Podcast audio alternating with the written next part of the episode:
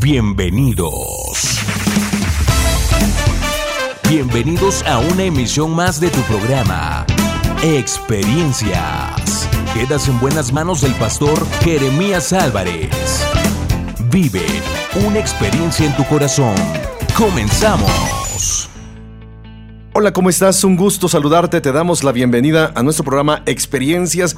Para nosotros es un gusto eh, que nos escuches. Eh, hoy seguiremos abordando una segunda parte de un tema que yo creo que es muy importante, los errores graves que cometemos los padres en la crianza de nuestros hijos. Y bueno, para ello cuento una vez más para darle continuidad a este programa licenciado Jorge Reyes. Jorge, un gusto tenerte en cabina una vez más. Sí, muchas gracias Paz por la invitación. Eh, pues a seguirle dando con este tema, ¿no? Súper interesante y que pues ya desde hace ocho años me toca, ¿no? Errores que cometemos los padres. Hoy vamos a tratar un error, yo creo básico, eh, yo creo hasta natural, ¿no? En nuestro diario vivir, en el que hacer como padres, querer evitar que los hijos fracasen. ¿Cómo ves el tema del día de hoy, Jorge? Sí, pues yo creo que a nadie le gusta ver a sus hijos fracasar. Sin embargo, yo sé eh, y creo que es algo necesario, ¿no? Muchas veces del fracaso eh, se sacan más éxitos que, de las cosas que salen bien. Entonces yo creo que es muy interesante esta parte de los fracasos y los hijos. Así es. Y bueno, pues eh, tú que nos estás escuchando, te invitamos para que no, no, nos, no nos abandones, no quédate con nosotros una hora escuchando este programa con ese tema. Un error eh, común que cometemos los padres es querer evitar que los hijos fracasen. Entonces, eh, sin duda alguna, será de confrontación, de enseñanza, de aprendizaje para todos nosotros. Te invitamos para que no te vayas, te quedes con nosotros en experiencias. Sigue en sintonía de experiencias Continuamos. Padre, hoy yo soy padre y entiendo lo que tú sientes si alguien me maltrata y si tú me ves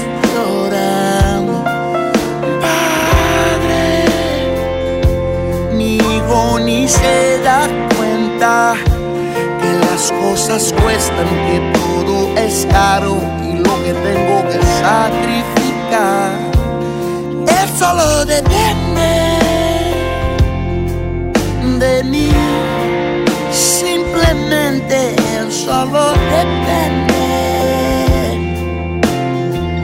Y es así que quiero depender de ti, mi Padre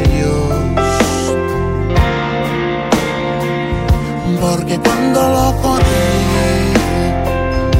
me duele más a mí que a él. Y cuando lo pongo en el cuarto de castigo, yo me quedo en la sala llorando y pensando en qué es lo que yo puedo hacer para agradar a mi hijo cuando el castigo se termina. Porque yo necesito de su sonrisa,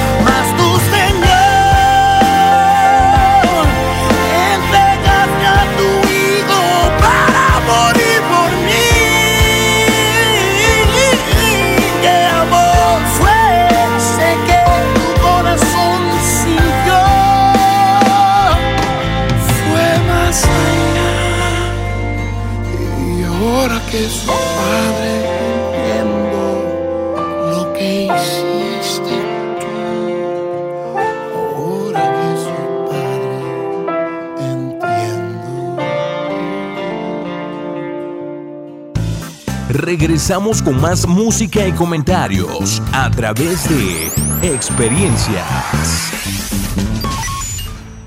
Bueno, pues como te decía, eh, vamos a tocar este punto importante sobre los errores que muchas veces los padres cometemos en la crianza de nuestros hijos. Eh, hoy estamos en un, tiempo de crisis familiar. Precisamente por la conducta de nuestros hijos se ha clasificado a una generación eh, milenial como una generación ninis, como una generación, Jorge, que pues que no estudian ni trabajan, pero ¿cuál es el problema? ¿Cuál será el problema? ¿Será en sí esta ah, clase urbana, si le, si le pudiéramos llamar así a, esta, este grupo milenial, o será que tienen que ver mucho los papás, la forma de la paternidad y lo que hicieron o lo que dejaron de hacer los padres en la crianza de sus hijos? ¿Cómo ves tú esa situación? Pues yo creo que son dos cosas, ¿no? Porque, eh, digo, yo soy, como la vez pasada comentaba, ¿no? Ya, ya descubrí que soy millennial. Estoy trabado en ese... Transición, ¿no? En ese, en ese inter.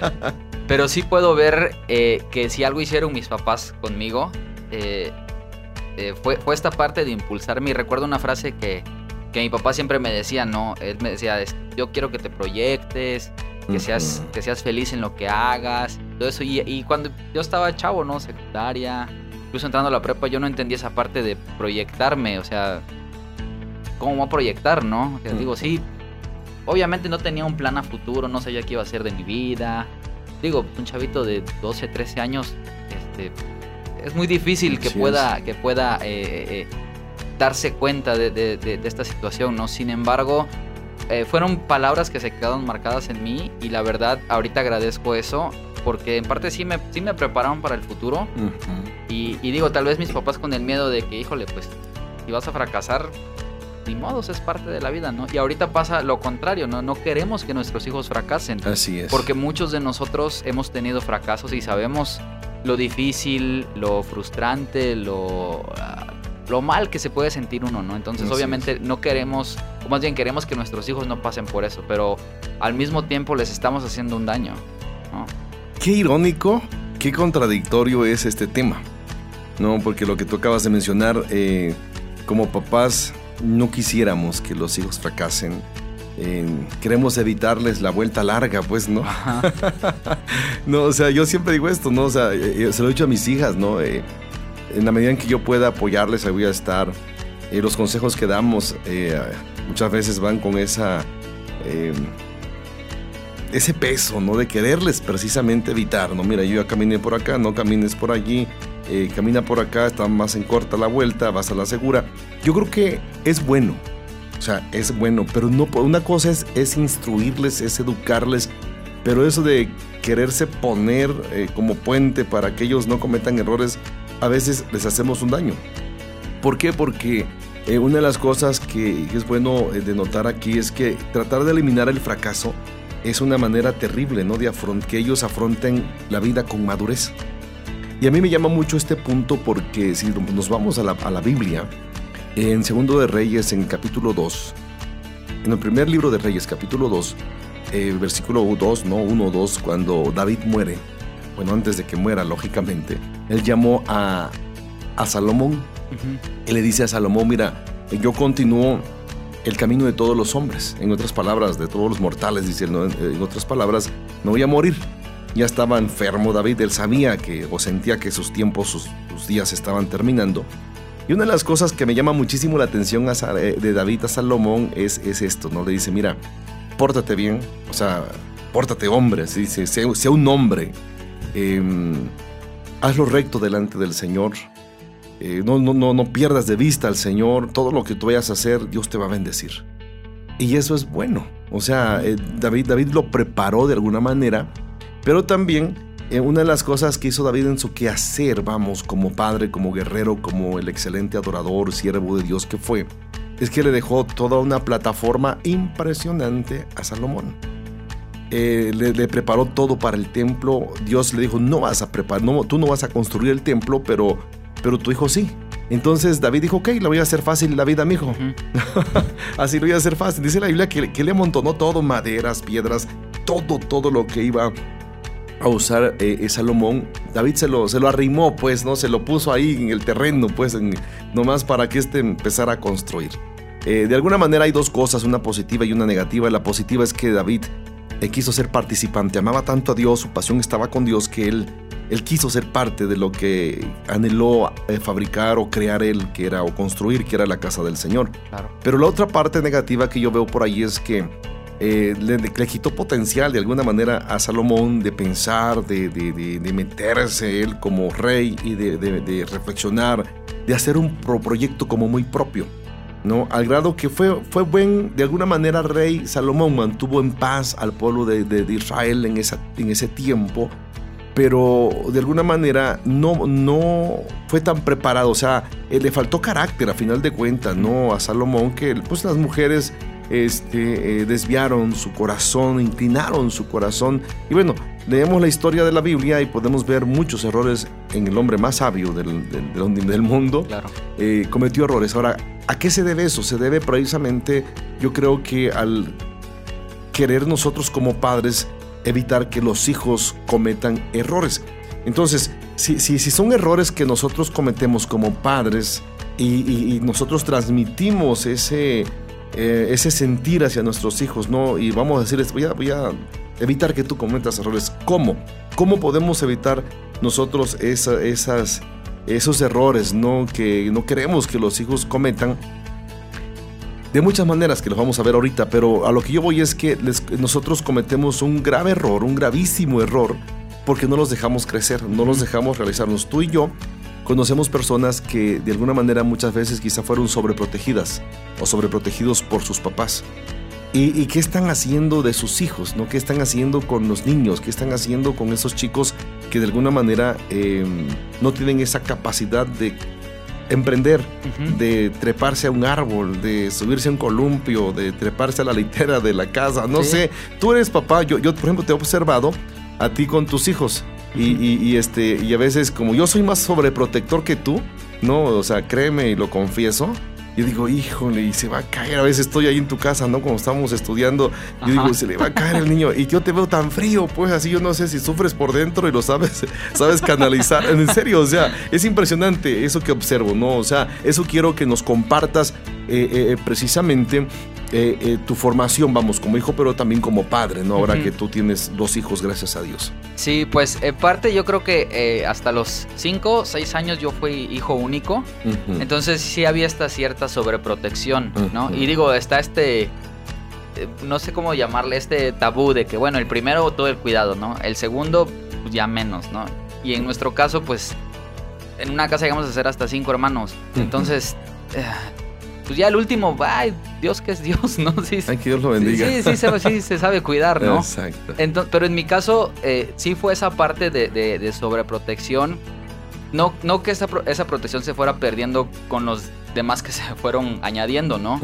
Pero en el, más mi mamá yo creo que era esta parte de no, mejor no vayas porque te va a pasar algo, ¿no? O este, no te subas porque te vas a caer. y, me he subido y ya me estás tirando, ¿no? Exacto. Eh, y pues a, mi proceso fue de que tal vez más, de más grande, fue que ya empecé a vivir cosas eh, eh, que debía haber vivido desde, antes, ¿no? O sea, en, el caso de, de salir, explorar esta parte de la niñez, de que te vas a raspar, de que te vas a caer y todo eso, ¿no? Entonces, con uno de mis hermanos hemos ido eh, a un volcán que está en Chiapas y obviamente mi mamá se queda con el alma en el hilo porque no hay señal y todo eso, ¿no? Y son estas partes de experimentar, yo creo, ¿no? Como ser humano. Y sí trato de inculcárselo a mis hijos. Eh, eh, el, más grande, Mateo, tiene relativamente poco que aprendió a andar en bicicleta. Y le costó, le costó mucho, ¿no? Y sí llegó el punto en que se caía y todo, pero yo, yo, yo, yo, le trataba de decir, lo vas a lograr. O sea, dígale, lo vas a lograr, sí lo vas a lograr. Y al final, pues sí lo logró, ¿no? O sea, no me puedo tomar todo el crédito porque muchos compañeritos de la calle le ayudaron, muchos amigos de la calle. Pero yo creo que eh, si algo tratamos de hacer en la casa es inculcarles, o más bien no inculcarles miedo a las cosas. O sea, el hecho de decir, sí, te puedes caer, te puedes raspar, pero aquí voy a estar yo para ponerte, bueno, ya no usamos mertiolate, ¿no? Porque a mí me tocó el mertiolate. Pero, pero sí. Dolía más que la herida, ¿no? Sí. Eso y el toque de violeta después, ¿no? Sí. Pero, pero yo, yo, yo creo que he entendido mi rol y yo estoy para eso, o sea, no para mm, cortarles mm. las alas, eh, no para cortarles esta parte de que, híjole, pues eh, en el caso, bueno, usted lo ha visto en la casa, ¿no? Que Diego se sale del corral con la mano en la cintura. Exacto. Y al principio sí nos daba cosa, ¿no? Y sí lo veíamos. Ahorita pues, no es que no nos no le tomemos cuidado, pero sí entendemos que, que, es esta parte de dejarlo ser, que él descubra para que, pues, que sus manos se van a manchar de tierra, que, que puede caminar descalzo y, y, no le va a pasar nada, ¿no? Digo, son cosas insignificantes. Así es. Pero yo he tenido eh, primos o primas que, este, que nunca les dejaron andar descalzos. Híjole, y de grande 10 minutos anduvieron descalzos y gripa. Las anginas. Sí, o sea, cosas tan insignificantes muchas veces que los padres eh, eh, eh, pensamos que estamos protegiendo o haciendo, o haciendo un buen trabajo, que yo creo que a la larga hacemos mal, ¿no? Un mal.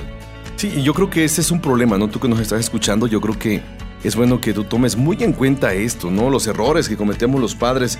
te voy a repetir algo, eliminar el, fracaso en los hijos es una manera terrible de afrontar la madurez el día de mañana para ellos. Entonces, esto es muy dado que, por ejemplo, los padres, Jorge, o los maestros, por ejemplo, eh, de alguna manera ellos quieren ver, ya sea los hijos o los alumnos, a tener éxito, por ejemplo, en la, escuela, en los deportes y en la vida, ¿no? Pero pues ellos hacen lo imposible de alguna manera para que ellos no fallen.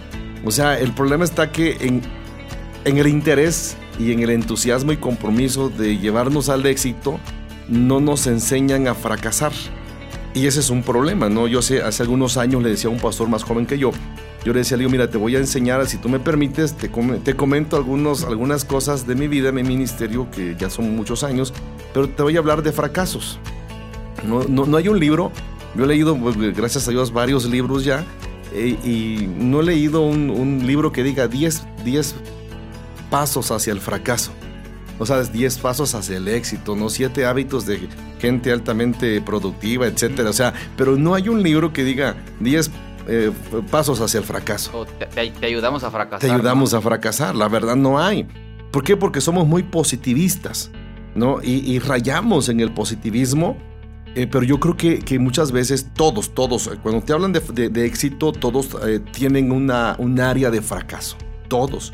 Entonces yo le decía a este, a este amigo pastor, le digo, mira, te voy a decir algunas cosas que yo hice y que he hecho donde he fracasado.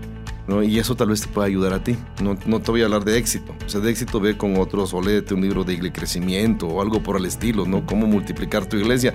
Yo tal vez te voy a hablar todo lo contrario, ¿no? Este, fracasos así, malas decisiones, etcétera, etcétera. Entonces, yo creo que a, los hijos eh, tenemos que enseñarles a a fracasar a veces también, ¿no? Tenemos que prepararlos para afrontar los fracasos, ya sea en el estudio, ya sea en el deporte, ya sea en el trabajo, en las relaciones interpersonales, etcétera, etcétera. Entonces, yo creo que un error grave que cometemos los padres, Jorge, es querer evitar que ellos fracasen. Sí, claro.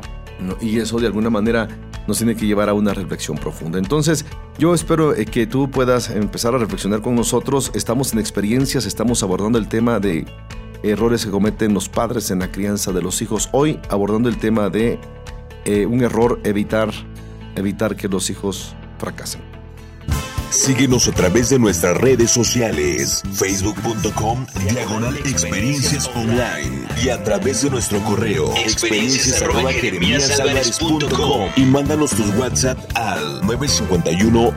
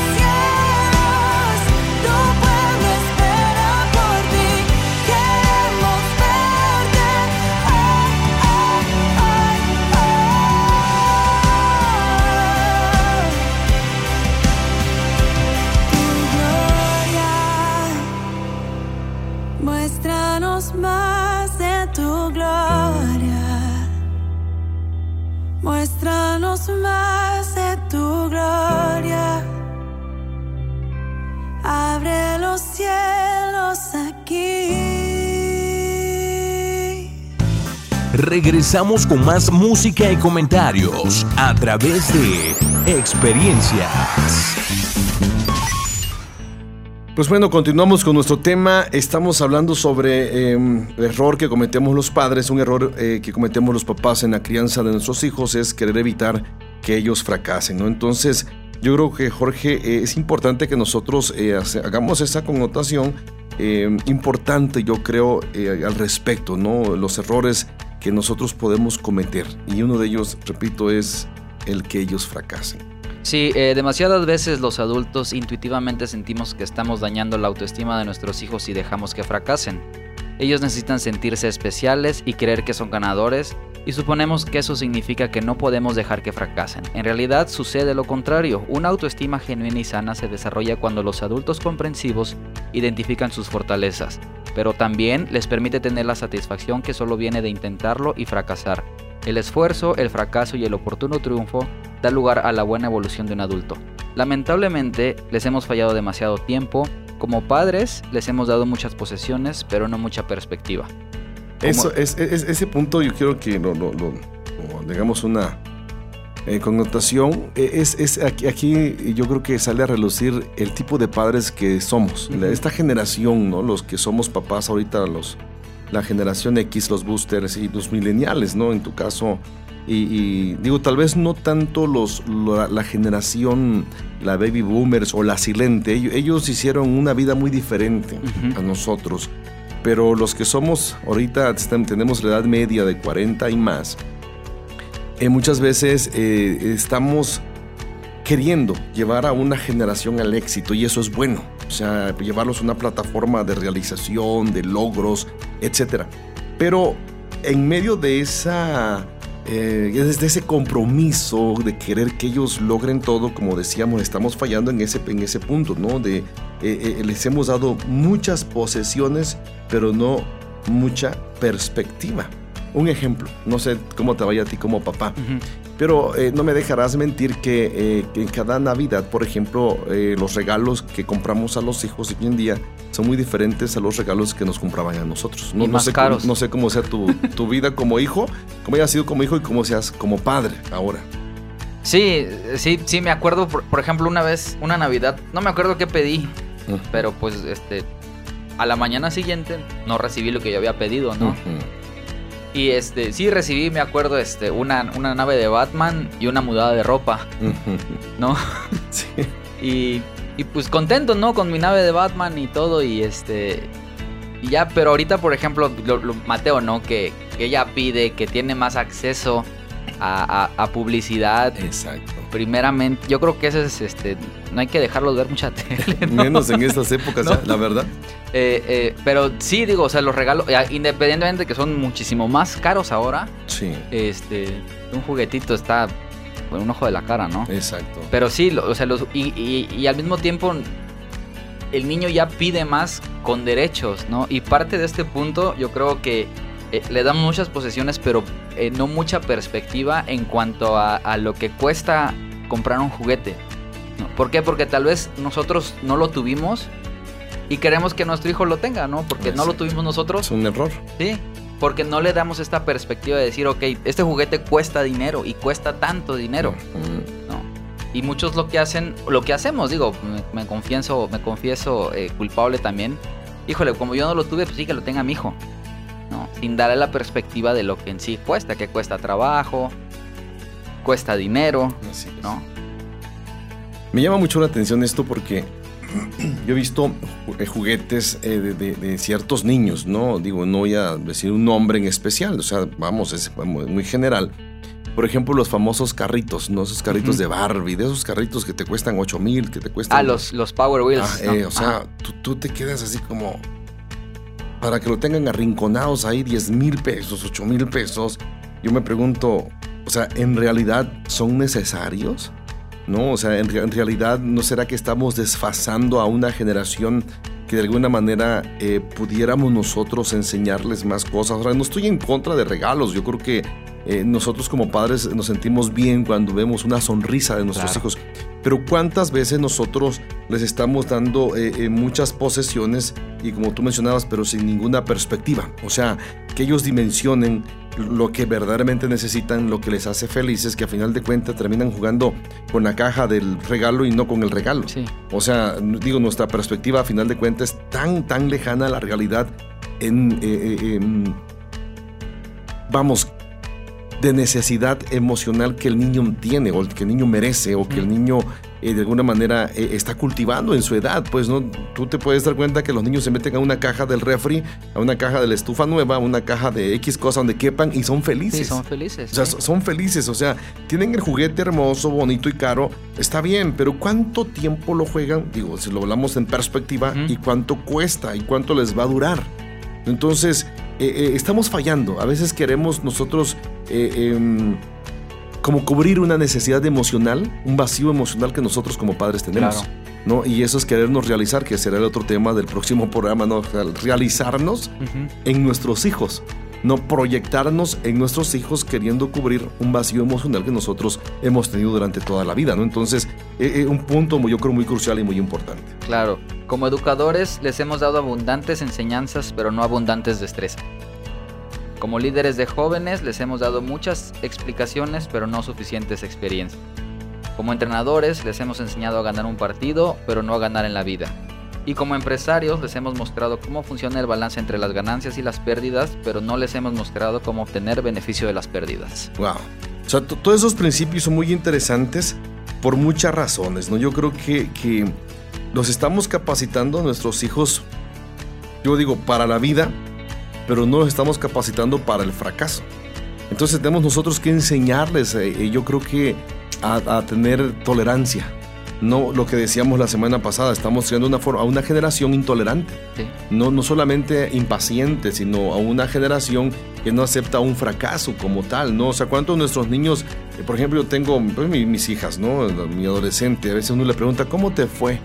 Y, y- y es impresionante cuando ella dice mal, pero cuando te dice mal, te lo dice deprimida, pues así de mal, y hasta te sientes mal, como, como nosotros como papás, Sí. nos decimos, ¿y ahora qué ondas, no? ¿Qué, qué pasó? Y, y a veces lo que pasa no es, no es de tanta, de tanta trascendencia. O sea, ¿cuántas veces, por ejemplo, nuestra generación, y tú que nos estás escuchando que eres, eh, no sé, de 30 y más, de 40 y más, y 50 y más, o sea, ¿cuántas veces nosotros, por ejemplo, verdaderamente nos fue mal en la escuela, por ejemplo, en un día de escuela? No que alguien te pegó, que te caíste, que eh, andabas eh, chupando tu bolis o tomando tu agüita y era lo único que tenías y pasaba alguien maloso y te lo tiraba Sí. y te quedabas sin tomar agua todo el día en la, en la escuela. O sea, cositas por el estilo que yo creo que dentro de lo que cabe eran malas. O que te llevaron a la, a la dirección y te pegaron una cueriza, ¿no? Ahí la, la maestra, la directora. O sea, si eso, si eso aplicara en estos tiempos a nuestros hijos o a los adolescentes de estos tiempos, oye, est- estarían muy deprimidos, ¿no? Bueno, Sí. tenemos una generación deprimida, una, una generación mal eh, emocionalmente y conductualmente por esa razón. Tenemos nosotros como padres cultivados una muy, muy, muy bajo nivel de tolerancia ante las cosas. Sí, claro, y, y como menciona, ¿no? Muchas veces yo creo que, eh, digo, y aquí tenemos muchas perspectivas de vida, ¿no? Exacto. Este, digo, dada mi, mi, mi, mi transición de millennial. es, eh, eh, pero sí, me pasó, ¿no? En la secundaria. Y era de que, pues, aguántate, Así es. ¿no? O sea, ahorita es muy fácil que, que un chavito, pues, no sé, este, haga un video y diga, me siento mal porque me pasó cualquier cosa. Yo no tenía eso, digo, y, y tal vez no había, o tal vez sí había necesidad de decirlo, pero pues no lo hacía público, o sea, Facebook y Twitter nos han hecho mucho mal, yo creo, ¿no? Sí, o sea, nos han hecho hasta codependientes. No, a mí me impresiona, digo, no, yo utilizo a mi manera las redes sociales, no, no soy muy bueno en eso, pero yo veo, yo veo mucha, la mayor parte de los, los que interactúan en ello, digo, son mileniales, niños, adolescentes, mileniales, y también de mi generación, ¿no? Pero, pero ¿qué es lo que plasman? ¿Qué es lo que suben? ¿Qué es lo que comparten? Tristezas, que, que hoy me doble el dedo, que me, me- me- no sé, me pegaron, me golpeé, estoy enfermo. Eh, eh, a veces hasta fotos, ¿no? Están en el hospital y me, esto es lo- la medicina que me voy a tomar. ¿Qué están buscando? Se están buscando que alguien les dé un cierto grado de condolencias, nada más que hoy estamos contigo, bla, bla, bla. cuánta necesidad emocional tenemos los adultos que no nos permitieron en nuestro momento tener la capacidad de, de- de la resiliencia, ¿no? De, de aguantar, de mira, te caíste, párate. No vas a llorar, llora, límpiate y continúa el, Sí. el camino, porque éramos así a final de cuentas. Los errores que cometíamos los padres, eh, yo le decía a mi, a, mi, a mi esposa hace unos días, le doy gracias a Dios por mi papá. Así, eh, de veras que hoy que soy padre, fíjate, yo creo que mi papá era mejor padre que yo. en serio. Yo digo, si yo tuviera un, un- niño de 8 o 9 años, yo no lo dejaría treparse a un árbol de mango de unos, ¿qué será? ¿Qué te gusta? 30 metros de altura. No lo dejaría yo. O sea, so- soy tan mal padre en ese sentido, sobreprotector, pues lo confieso, en ese sentido. O sea, digo, sobreprotector en el sentido de que queremos que los hijos no fracasen, que no se golpeen, que no... Yo recuerdo un día estábamos con mi padre en cierto lugar y vimos de esos mangos, yo no sé por qué los, los árboles de mango dan los mejores mangos hasta arriba, arriba. o así, y, y los más preciados, pues, ¿no? Y quedábamos viendo el, el- el- el fruto y le digo a mi papá, me subo. Y mi papá me dice, no, no, ¿cómo vas a creer? Me subo, déme chance. Dice, ¿seguro? Sí, ¿vas a poder? Sí, voy a poder. Y me dice mi papá, órale, pero con cuidado, agárrate fuerte. Y, y me casi me dijo cómo, ¿no? O sea, Ujú. se abraza el árbol fuerte. eh, cuando pongan los, los pies sobre las ramas, ve con la mentalidad que esa rama se puede romper. O sea, tus brazos Sí. tienen que ir bien amarrados, bien acá. Y me subí. La primera vez le pedí permiso. La segunda nomás me veía arriba. Y Luego el, el- el árbol se hizo mi cliente, pues, Sí. en ese sentido, ¿no? O sea, eh, le doy gracias a Dios, Claro. o sea, de- esa- esas cosas, ¿no? Eh, tenía yo, no sé, 13 años. Y como siempre, pues crecí rápido, la estatura que yo tengo, yo ya lo- la tuve desde los 13 años, pues. ¿no? y, y le decía mi papá, enséñame a manejar. ¿Puedes? Sí puedo, órale, pues y me dio el carro. Así no me subí, vámonos pues a darle, ¿no? So- son esas cosas que digo que gracias a Dios por, por ese papá que, Ujú. que- que me ayudó, que, que no me enseñó a fracasar, que no me, no me evitó que yo fracasara, ¿no? Y, este, y tú cometí errores. No, o sea, era yo cliente también de que traía la venda aquí en el brazo, que si ya me rompieron el brazo, que si el dedo, que si el tobillo. Yo era cliente, pues, ¿no? De eso. Aguantó mi papá todo lo que yo pasé, ¿no? Y, y eso me ayudó, fíjate, Sí. me, me forjó el carácter. Entonces, yo creo que esto nos tiene que ayudar, Jorge, a entender nuestra paternidad como tal, ¿no? Entonces, eh, tú que nos estás escuchando, yo te invito a que eh, reflexiones sobre esto, ¿no? Eh, esos puntos que acabamos de compartir, sin duda alguna, pueden ser de reflexión para tu vida. Estamos en experiencias, errores que cometen los padres en la crianza de sus hijos. Hoy estamos abordando eh, precisamente el tema de queremos evitar que ellos fracasen. Síguenos a través de nuestras redes sociales, facebook.com, diagonal experiencias online y a través de nuestro correo, experiencias y mándanos tus WhatsApp al 951-392-1349.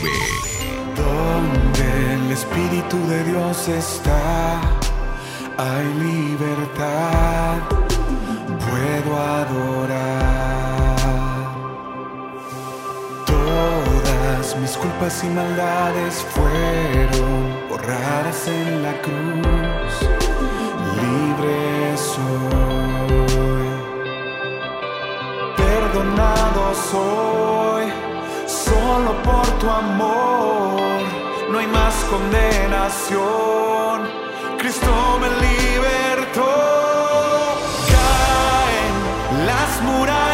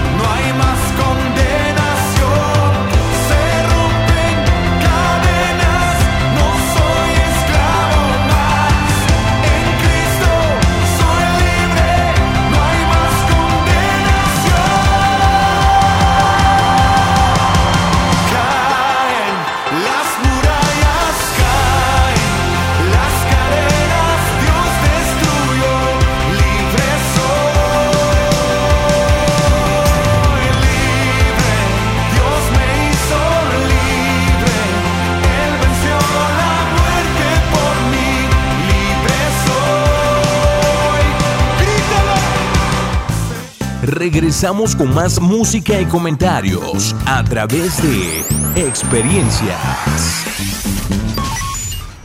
Bueno, pues eh, continuamos con ese tema y, y yo quiero eh, compartirte este principio. Mira, eh, ¿por qué los adultos quieren evitar que los niños fracasen? Este es un punto importante eh, del por qué los adultos queremos muchas veces evitar que los hijos o los niños, los, los adolescentes, los alumnos, en el caso de los maestros, quieren evitar que estos fracasen. Eh, un, un- un- un principio que yo creo es interesante connotar es que, por ejemplo, eh, en el pasado cuando un estudiante, por ejemplo, no rendía bien en una clase, los padres respaldaban la calificación del maestro, Jorge. Mm. O sea, lo- es- eh, no sé si te reprobaste alguna vez en un año escolar. Un año no, pero este era cliente de los extraordinarios en física, química y matemáticas en la prepa. En la pre- imagínate, y no se tentaban el alma para poner en cinco los maestros Ah, en la calificación. No, y, y, por ejemplo en el caso, en el caso de mis papás, eh, me acuerdo que alguna vez fueron a la prepa no a pelear por mí, casi casi a felicitar al maestro, ¿no? Imagínate. Porque en- en- eh, entiendo ahora esta parte de que ellos sabían eh, qué clase de hijo tenían también. Y, y- y tal vez lo, lo que, lo que ahora yo siento, digo, y con mucho respeto a mis papás porque van a escuchar el programa, eh, lo, que, lo que tal vez les faltó a ellos fue descubrir otras aptitudes en mí, Exacto. que pues sí, yo no era bueno ni para matemáticas, ni para física, ni para química, entonces también eso creaba cierto rechazo, ¿no? Como digo, no solamente yo, muchísimos estudiantes pasan por eso. ¿no? Exacto. Pero sí, en el caso era de que sí, este, el maestro co- con, con, con, con justamente pues el 0 o el 5, ¿no? Así es. Y ni modos, a pagar el extra. ¿Cuál es el tenor de estos tiempos? Estos tiempos, de antemano, eh, hay un principio, creo que es, es un- eh, una orden a nivel general, a nivel Secretaría de Educación Pública, que los alumnos ya no pueden reprobar. Ya no te los reprueban en ninguna escuela eh, eh, federal, mucho menos en una escuela particular. Una particular, o sea, aquí está mi hijo, aquí está el dinero, y regístralo y, y pásalo de año. Sí. Y si no hace tarea, es tu no, no es tu problema, ni es de él. O sea, aquí, eh, pásalo. Sí. Entonces, eh, ¿qué, qué estamos haciendo con esos hijos? Estamos enseñándoles que el fracaso está muy lejos de ellos. Sí. Aparentemente, pues vamos, ¿no? Eh, que el fracaso debería ser de alguna manera un punto crucial e importante en la vida de nuestras vidas o de nuestros hijos. Entonces los niños, eh, eh, de alguna manera de aquella época, aprendían, o sea, nosotros aprendimos en ese sentido cuál era el significado de la falla. Eh, los adultos que, que nos rodeaban de alguna manera entendían eso. Era frustrante, yo me acuerdo, nunca, nunca, gracias a Dios, reprobé un año o un ciclo escolar. Pero uno, o sea, cuando te daban la, la boleta de calificación los, Ujú. los- los maestros y como compañeritos, uno empezaba, ¿sí pasaste o no pasaste? Sí. Así, sí pasaste y no pasaste. habían dos circulitos que decía promovido o no, promovido. sí. Pero había quienes, el tache, no promovido. O sea, era, era, era como una cosa impresionante, un choque emocional para el, que, para el que reprobaba. Pero muchos de ellos reprobaban una vez y repetían todo el año. Y mira, se ponían, era- se convertían en los mejores alumnos después de- ese grupo. Y no porque eh, fueran de repetición, yo creo que era el impacto y el resultado de, de experimentar el fracaso. No era porque ya habían entendido el año que habían reprobado, no, o sea, habían entendido el impacto del fracaso. Los papás hoy en día, qué padre fuera que los papás llegaran a las escuelas, dijeran, mi hijo no sabe y que repite el año. No, pero no, no, o sea, No. los papás son los primeros en pegar el grito de irse contra el maestro, irse contra el educador, irse contra la persona que los está instruyendo. Entonces yo creo que, que eso nos tiene que llevar a, repito, entender el por qué los papás no queremos que fracasen los hijos, porque queremos hacerle la vida más, más fácil, más feliz. Eh, eh, de alguna manera también eh, eh, los padres eh, no somos los únicos culpables, los educadores han hecho también lo mismo, pasan de grado a los niños aún sin estar totalmente preparados. Los gradúan aún sin aprobar legítima- legítimamente una clase para que eh, eh, su escuela pueda obtener más fondos a veces, ¿no? Entonces, yo creo que lo básico sería eso, ¿no? O sea, no, no aprendes, no te doy el, el- el- tu acreditación, ¿no? O sea, así era antes. O sea, ¿en qué punto fallamos? ¿En qué momento la vida cambió? Las participaciones de deportes, ¿no? O sea, eh, les, dan, les dan premio hasta el que no gana. Sí, por echarle ganas. Por ¿no? echarle ganas, gracias por participar, aquí está tu premio, ¿no? Tu, tu diploma o un trofeo. O sea, hay cuartos de niños, habitaciones de niños que tienen cinco o seis trofeos sin haber te- obtenido el primer lugar. Antes era el primer lugar y nada más. Así Sí. nada más. Entonces digo, ¿qué les estamos enseñando a los hijos? Pues no, yo creo que estamos creando una, una generación muy vulnerable a muchas cosas. Entonces, yo creo que, que es muy básico que nosotros aprendamos esto. ¿Por qué los padres no queremos que los hijos fracasen? Porque queremos hacerle la vida más feliz. Porque nos proyectamos muchas veces, que va a ser el tema que vamos a continuar eh, con el siguiente programa. Pero ya para aterrizar este programa, Jorge, es básico y es importante que nosotros entendamos algo. Debemos ayudar a ver los beneficios del fracaso. En medio de los fracasos hay beneficios. Y quiero cerrar este programa con estos puntos que yo quiero que tú nos los compartas. Sí, bueno, pues a- a- a- antes, antes de comentarlos, yo creo que cualquier persona de éxito o su éxito se debe a los fracasos que, que ha, que ha tenido o que Así tuvo. es. ¿no? O sea, Sí. na- nadie llega de la noche a la mañana y decir, ya tengo el éxito. ¿no? ¿Por qué? Porque han intentado muchas veces eh, llegar a esa cima del éxito. ¿Y cómo, cómo llegaron al éxito? Pues a través de fracasos, ¿no? Pero bueno, para empezar, el fracaso puede crear resiliencia. Cuando un estudiante se da cuenta de que el fracaso no es fatal, empieza a desarrollar resiliencia dentro de él, así como levantar eh, pesa desarrolla músculos físicos, insistir y sobreponerse al fracaso desarrolla músculos emocionales. El fracaso puede eh, forzarnos a evaluar. Una vez que los estudiantes superan el desánimo inicial de fallar y no lograr un objetivo, se ven forzados a evaluar lo que sucedió. Esto es un beneficio enorme. Así es. ¿Por qué fracasaron sus intentos? ¿Qué pudieron haber hecho mejor? El éxito inmediato nos impide ver las maneras de mejorar. El fracaso puede motivarnos a mejorar nuestro rendimiento. Si un niño crece en un ambiente donde fracasar es inofensivo, en realidad el fracaso se convierte en una fuente de motivación y no de desesperación. Los estimula e inspira a esforzarse más. El fracaso da lugar a la creatividad y al descubrimiento. Tal vez una de las invenciones realizadas durante el siglo XX fueron el resultado de fracasos iniciales, como la de Edison, Bell y Oppenheimer. Pero una frase hecha, parece una frase hecha, pero el fracaso es un maestro que nos lleva a tener mayor eh, sagacidad y mejores ideas y aprendemos de él. Y por último, el fracaso puede desarrollar madurez. Lo mejor de todo es que la auténtica madurez sucede solo cuando enfrentamos el fracaso de manera positiva. Todos estos puntos que yo creo que eh, nos deben llevar a una reflexión en base a lo que tú acabas de mencionar. El fracaso puede, puede crear eh, resiliencia. O sea, y, y la resiliencia es eso que mencionábamos hace rato, ¿no? O sea, eh, eh, te dolió, pues dóblate, pero no te quiebres. ¿sí? No, o sea, a final de cuentas, o sea, el, el fracaso te desanima, el fracaso duele, el fracaso hiere, el fracaso frustra, el fracaso nos roba tiempo. Bueno, podríamos ponerle muchos calificativos, muchas, muchos, muchos complementos al fracaso, pero a final de cuentas, los que hemos fracasado en más de una ocasión nos ha hecho fuertes. Claro. No nos ha, hemos aprendido de todo ello y gracias a Dios, qué bueno que nos ha permitido fracasar en la vida. ¿no? O sea, el éxito eh, está basado sobre el fracaso. O sea, a final de cuentas, ¿no? La, la- la victoria está, está basada sobre luchas. O sea, no, no hay una victoria si no tienes una lucha. Claro. No tienes un- un- una, una vida de éxito si no tienes un fracaso anterior a ello. Y todos, si vemos un- echamos un vistazo a la historia, vamos a darnos cuenta que, por ejemplo, todos los inventores, toda la gente de éxito eh, eh, fracasaron. No, todos, todos fracasaron. No estaba leyendo parte de, de lo que eh, Michael Jordan decía, ¿no? Él, él, en muchas ocasiones, en más de, no sé, decía miles de ocasiones, eh, le han, cuando era jugador, decía, me, han, me han confiado el último tiro, mis, mis amigos, el Ujú. entrenador, el, el tiro que podía darles la victoria.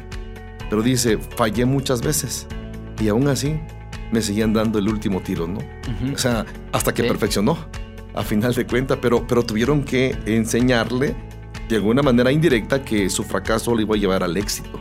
Y bueno, ya todos conocemos la historia de este personaje Sí. en el deporte, ¿no? De, yo creo que de, los, de todos los tiempos, uno de los mejores, de las máximas est- estrellas en, en- en el baloncesto. Pero ah, vamos a esto, ¿no? O sea, ¿cuántas veces nosotros queremos evitar el fracaso a toda costa con nuestros hijos? Hubo un, un personaje, eh, John Killen, di- dijo lo siguiente, el fracaso es la mejor oportunidad de saber quién soy en verdad. Entonces, él dice, decía, él, he llegado a creer que el fracaso no solo es normal para aquellos que finalmente triunfan, sino también es necesario. O sea, el fracaso no solamente es normal, o sea, es necesario. Sí. No, va a ser necesario, ¿no? O sea, el niño que a- a- aprende a manejar la bicicleta, ¿qué es necesario que le pase? Que caiga. que se caiga. O sea, a final de cuentas, ¿no? Yo recuerdo, tengo unas cicatrices aquí en mi brazo cuando yo aprendí a manejar bicicleta. Yo lamentablemente no aprendí a manejar una bicicleta en una bici chica de niños. Aprendí a manejar bicicleta en una bicicleta de mi papá de esas, ¿ves? esas de aquellas épocas. Esas- ¿Cómo, cómo pesaban? Así, pesadísimas. Es vagabundo, creo que. No, era Hércules, recuerdo que. Pero eran, eran unas cosotas. Y recuerdo que, que esas bicicletas en el cuadro, en el- la parte del cuadro que es el Ujú, triángulo sí. de la bicicleta, traían unos ganchitos Ajá. donde se supone que se ponía, se enganchaba una, una bomba de, para echar aire. Ajá. No, sí. pero no sé si tú alguna vez viste Sí, esas. ¿no? en ganchito. Y esas se enredaban en el pantalón, se, se- se te trababan en el pantalón. Ujú. Y una vez trabándote en el pantalón ya no te dejaban pedalear. No, ya no te dejaban pedalear. Yo recuerdo que era un niño, iba yo en una pendiente y a mitad de la pendiente se me traba el pantalón en ese gancho y ya no puedo. Yo recuerdo, ¿y ahora qué hago? ¿No? Llega llega un momento en que la, la- la bicicleta pierde impulso y me dejo caer pues con la bici. Y el brazo. O sea, no hoyo pues en el codo, ¿no? Como a las dos horas me vuelvo a subir a la bici. Y me legado, o sea, voy otra vez sobre la pendiente. Irónico, irónico. En el mismo lugar casi se me vuelve a trabar el pie, el pantalón. Ya voy para abajo otra vez y, y el mismo codo. No. Yo, me, yo lloraba de enojo, de enojo, o sea, lloraba, pero decía, ¿por, por qué? Y, y no me acuerdo, a alguien le pregunté por cómo le hago cuando se me, se me traba el pantalón y era tan fácil. Era Meterse el pantalón en el calcetín. meterse el pantalón o echarle para atrás. Como se vas pedaleando hacia adelante, o le echabas para atrás, ya solo se destrababa. Era tan sencillo. Y me vuelve a subir, se me vuelve a trabar. Ahora ya le eché para atrás, ya no me caí. Fracaso. No, y, y yo recuerdo que, que mi papá me veía el, el brazo sangrando, pues así, ¿no? El, el- el brazo así con el cuero colgando, ¿no? Sí. Pero nunca me dijo, ya no te vuelvas a subir a esa bicicleta. No, súbete, échale, aprende. Y aprendí. Pues sí. A final de cuentas. Entonces, eh, eh, el fracaso no solamente es, es, es algo normal, muchas veces va a ser algo necesario. Las personas que buscan el éxito tienen que aprender a ver el fracaso como una parte positiva e inevitable del proceso para llegar a la cima. Entonces, ¿cuántos en la Biblia fracasaron? Por ejemplo, Pedro. No, Pedro, si lo pudiéramos ver desde la perspectiva fracaso, fue un fracasado. Sí, fracasó. Sí. O sea, fracasó siempre. Fracasó caminando en el mar. Fracasó con su eh, compromiso con el Señor. Ujú. Es más, en la época ya de, lo- de lo- eh, los hechos de los apóstoles, Pedro como tiene que por ahí algunos fracasos. No, cuando Pablo lo confronta, Pablo dice, oye, eres un hipócrita, Pedro. No, mira, tú predicas una cosa y haces otra cosa, ¿no? O sea, si lo vemos de esa perspectiva, fracasó. El mismo apóstol Pablo fracasó en muchos sentidos. No, él mismo dice, miserable de mí, porque lo que yo quiero hacer, eso no hago, y lo que no quiero hacer, eso hago, ¿no? Entonces, está hablando de una naturaleza como personas que de alguna manera fracasaron. Y el fracaso de alguna manera igual les enseñó David. David fracasó, un hombre conforme al corazón de Dios, fracasó muchas veces como guerrero, fracasó eh, eh, como rey, fracasó como esposo, fracasó como padre, pero aprendió a final de cuentas. Entonces, eh, en la vida, la vida no va a ser perfecta. En la vida, lo único que, que- que debemos buscar es madurez para poder afrontar los problemas que muchas veces se nos vienen en la vida. Entonces, los puntos que mencionábamos debemos ayudarlos a ver los beneficios de los fracasos. Eh, eh, vamos a recapitular nada más, el fracaso puede crear resiliencia, lo que ya dijimos, Sí. ¿no? O sea, te hace fuerte, te enderezas. El fracaso puede formar, este, for- forzarnos a evaluar precisamente, ¿no? Ahora, me- sí, ¿por qué, ¿por qué fracasé? ¿Qué hice mal? ¿Qué no hice a tiempo? ¿Qué hice, yo no sé, de la manera equivocada, con la motivación equivocada, etcétera? Y nos lleva al, al análisis. Exacto. Quien no fracasa, ¿qué, qué va a analizar? Dime mejor. Pues no No, no, no va a analizar nada. Entonces el fracaso puede motivarnos a mejorar nuestro rendimiento. Y esto, esto, me- me- otra vez, eh, muy, muy interesante. El fracaso te lleva a, a- a echarle ganas, Sí. ¿no? O sea, a rendir más de lo que has rendido, ¿no? Entonces, eh, yo creo que eso nos tiene que, que motivar. Y eso aplica a todo, ¿no? Al trabajo, a la paternidad, a, a- a- a, no sé, al deporte, a todo lo que hagamos, ¿no? O sea, el fracaso nos tiene que llevar a evaluarnos y a echarle ganas para rendir más y mejor. Eh, eh, otro punto que mencionabas, decías que el fracaso da lugar también a la creatividad y al descubrimiento, ¿no? O sea, bueno, los ejemplos que mencionabas, la gente que, que fracasó intentando hacer algo, Claro. ¿no? La gente que, que intentó creando algo y, y fracasó, pero a final de cuentas triunfaron. Y bueno, pues una última cosa que mencionabas, el fracaso puede desarrollar madurez. Y ese es un punto yo creo crucial, madurez, porque en medio del dolor, en medio del fracaso, en medio de todo lo que podemos nosotros experimentar en la vida, a final de cuentas vamos a madurar. El carácter se va a afirmar. Lo que pasa con los niños, ¿no? tú, tú que tienes niños chiquitos todavía, ¿cuántas veces no se ha caído tu niño? Bastante. Muchas. Muchas, muchas veces. Muchas veces. Pero Y- hay, hay caídas que me imagino que ya empieza a evitar. Sí, ya, digo, eh, Diego, que está más chiquito, tiene dos años y medio. eh, eh, lo que nos asombra de él es que es, es fuerte, físicamente es fuerte, ¿no? Eh, creo que le comentaba la vez Ujú. pasada, ¿no? No llora porque se caiga, llora porque no se le ponga la tele, ¿no? digo, este, irónico, ¿no? Pero sí, él, él, él ha aprendido y va aprendiendo cada Así vez eh, día a día, ¿no? Que, que, que no puede poner su pie de tal manera porque sabe que se va a resbalar. ¿no? O sea, sabe que tiene que despejar el área donde va a caminar.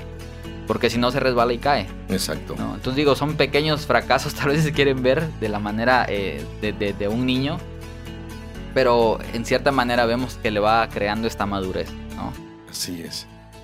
Bueno, ya para terminar te quiero dejar un pensamiento. Los fracasos producen heridas que sanan y revelan una relación entre la resistencia y la determinación peculiar de aceptar el fracaso como una condición temporal. Es muy interesante esto. Entonces yo creo que el fracaso será para aquellos que piensan que, que quieren triunfar. Es para aquellos que quieren determinar o definir un futuro exitoso en sus vidas, pero tienen que estar conscientes que el fracaso es parte siempre del éxito. Y bueno, pues Jorge, pues un gusto que hayas estado con nosotros una vez más en ese tema. Pues yo creo que pues hay que estar con los hijos cuando fracasen, ¿no? A apoyarlos y estar con ellos dándoles el ánimo a final de cuentas. Gracias por haber estado con nosotros aquí en Experiencias. Y bueno, pues este tema continúa, Jorge. Sí, seguimos. Algo que quieras compartir a nuestros radios escuchas ya para terminar. Pues no hay que tenerle miedo al fracaso, yo creo, ¿no? Ni, ni, ni como papás, ni como humanos, ni como trabajadores, ni en el área en que nos eh, eh, desenvolvamos. Digo, el hecho de fracasar siempre va a traer una victoria detrás, ¿no? Y, y si es en el caso de los hijos, pues, eh, como mencionó, ¿no? Hay que, hay que estar ahí para cuando fracasen.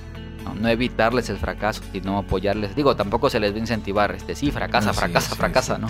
No es el hecho tampoco, ¿no? Pero sí eh, eh, que sepan que pueden contar con nosotros como papás en, el momento que necesiten, ¿no? Así es. Bueno, pues gracias Jorge, gracias a ti que nos has escuchado. Te seguimos invitando para que sigas escuchando nuestros programas de experiencia. Estaremos abordando varios eh, programas sobre esta temática y te invitamos para que nos sigas sintonizando y sigas igual escuchando toda nuestra programación de los diferentes programas en www.dumradio.com. Que Dios te bendiga y pasa un excelente tiempo en familia. Bendiciones. Síguenos a través de nuestras redes sociales, facebook.com, diagonal experiencias online y a través de nuestro correo, experiencias jeremíasalvarez.com y mándanos tus WhatsApp al 951 392 1349.